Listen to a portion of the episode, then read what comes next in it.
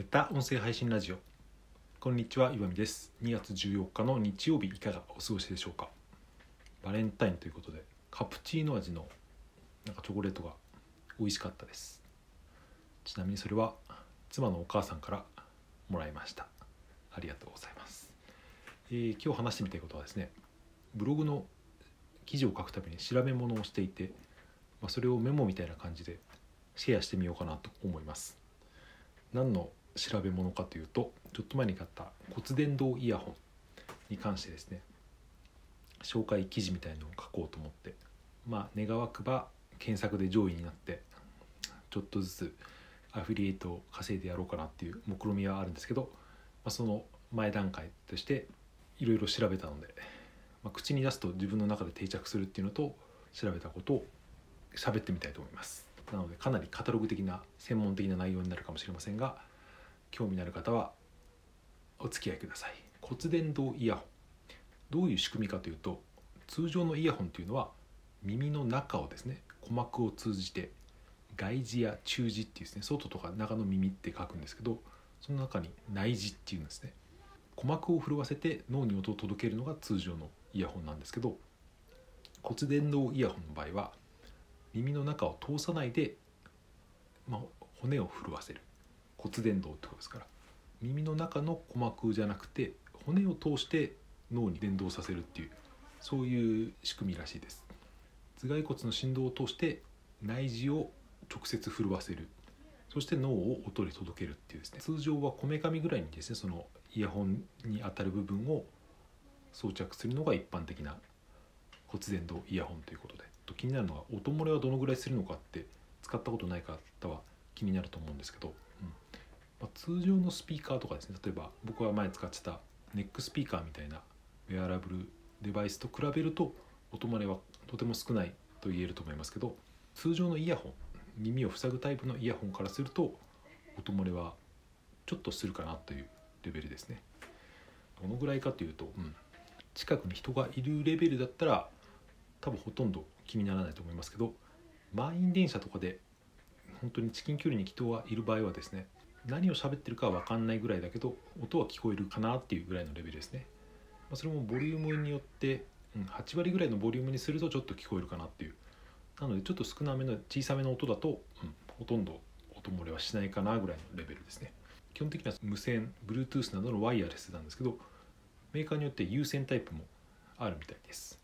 有線と無線何が違うのかというと無線とワイヤレスのメリットとしては取り回しが便利っていうこと。それデメリットとしては音質が劣化したりとか遅延が起こるってですね。音の遅延が起こるっていう有線の線があるタイプはその劣化と遅延に関しては起こらないけど、うん。まあ、取り回しというか線がぶらっとぶら下がってるわけだからその辺はちょっと不便だっていうことですね。音質とかを気にするんだったらですねやっぱ骨伝導とか使わずにヘッドホンとかですね、うん、耳を塞ぐタイプを使うと思うので骨伝導イヤホンを選ぶ人は、うん、僕はワイヤレスを選べばいいんじゃないかなと個人的には思います。付け心地に関してなんですけどヘッドセット型もしくはその単独のイヤホンタイプもあるみたいですけどヘッドセットに関して言うと耳をこめかみ付近を軽く挟むような感じになるので人によってはちょっと違和感というか頭が傷んだりする人ももしかしたらいるかもしれません。サイズはワンサイズなので頭が大きい人はちょっと不快感があるかなと。ちなみに僕も結構頭が大きくてですね例えば帽子とかだとフリーサイズは結構きついなっていう感じるぐらいなんですけどでも僕が使ってるアフターショックスの骨伝導イヤホンで別にきつい人は感じないのでまあよっぽど頭が大きくなければ大丈夫かなっていう感じですね。あと眼鏡をかけながらしてどうかっていうことですけど僕は車の運転中サングラスとかするのでその上から骨伝導イヤホンをしますけどそんなに問題はないかなってこれも人によるかもしれませんね。その耳の部分で、えー、かかるのは二重になったりするので、うん、人によってはちょっと違和感を感じるかなというレベルですね。通話機能はどうなのかっていうとアフターショックスの骨伝導は、えー、通話機能は大体ありますけどメーカーによっては通話ができないものもあるみたいです。あと同じアフターショックスでもマイクがついてないタイプっていうのもあってそれの音質は結構悪いっていう話ですね。僕は試したことないんですけどクラブハウスなんかで話すと、うん、音が割れる聞いたことがあります。あとはボタンの操作についてなんですけど基本的にシンプルなものが多くてほとんどボリュームぐらいしかボリュームとあとファンクションボタンって呼ばれるような3つぐらいしかボタンがないパターンが多いみたいですね。ボリュームのプラスマイナスとファンクションボタンがあるだけ。再生とか停止とかあとその通話に電話に出るとかいうのも基本的には、うん、ファンクションボタンの押す回数でですねボタンを1回押しだと電話に出るとか2回押しだと、えー、切るとかそういう感じです。電源もプラスボタンを、えー、長押しすると電源のオンオフとかですね。まあ割とだから操作はシンプルですけどちょっと覚える必要はあるかなっていうぐらいの感じです。最後に主要メーカーについてちょっと調べたんですけど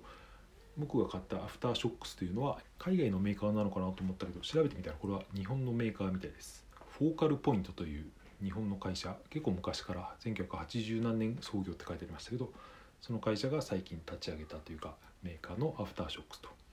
もう一つシェアが大きいメーカーとしてはボコっていうメーカーがあるみたいですね。BOCO でボコっていうらしいですけどこれは多分中国発祥のメーカーで製品名としてはイヤーズオープンというこれ多分テレビ CM とかやってるんですかね。なんか動画がいっぱい出てたのでもしかしたらテレビをよく見る方はこちらの方が馴染みがあるのかなと思いましたけどこのボコの方はですねイヤーズオープンかいろんな種類がありましたね。なんか音楽用とあと会話用と音楽と会話兼用みたいなやつでその一番高いのになると10万円ぐらいするですね。かなり本格的なのが。でも僕が見た感じだとこの音楽と会話用っていうのは首にネックスピーカーみたいに首につけるのに線が出ていてそれをなんか耳にクリップ型みたいに挟むっていうですね。結構まあ外で使うには不便かなと思うけど多分音はいいんでしょうね。その会話するしたりとか英会話とか Zoom とかの会話で長時間使うにはもしかしたら音質とかは優れているのかもしれません。あと他にもですね、えー、日本コンピューターダイナミクスと製品名がコデオ。CODEO のコデオっていうのだったりとかベルクレールっていうメーカーのボーンインっていう幕開けっていうクラウドファンディングで最近作られたというか最後に価格についてなんですけど、まあえー、イヤーズオープンこのボコに関しては1万円2万円のものから高いものだと10万円ぐらいでアフターショックスは2万円前後が多いですけどものによっては1万円を切るぐらいのですね8000円ぐらいの商品もあったりとか普通のイヤホンに比べるとちょっと高いかなっていう感じですけど、うん、高級ヘッドホンほどバカ高いのはないのかなという印象です。自分の頭をまとめる自分メモという形とはい、まあ、情報を耳から聞きたい人のためにという感じでお送りしました、えー、かなり外がやかましかったと思いますが僕はこの作業している目の前がですね窓の外で息子がなんか自転車に乗ったりとかなぜかお庭は外って言ってましたけど、うん、最近鬼が鬼にはまってるみたいです。鬼滅とは関係ないみたいですけど、うんまあ、目を巻いていましたということで、はい、最後までお聴きいただいてありがとうございました。また1週間頑張っていきましょう。良い一日をお過ごしください。さようなら。また明日。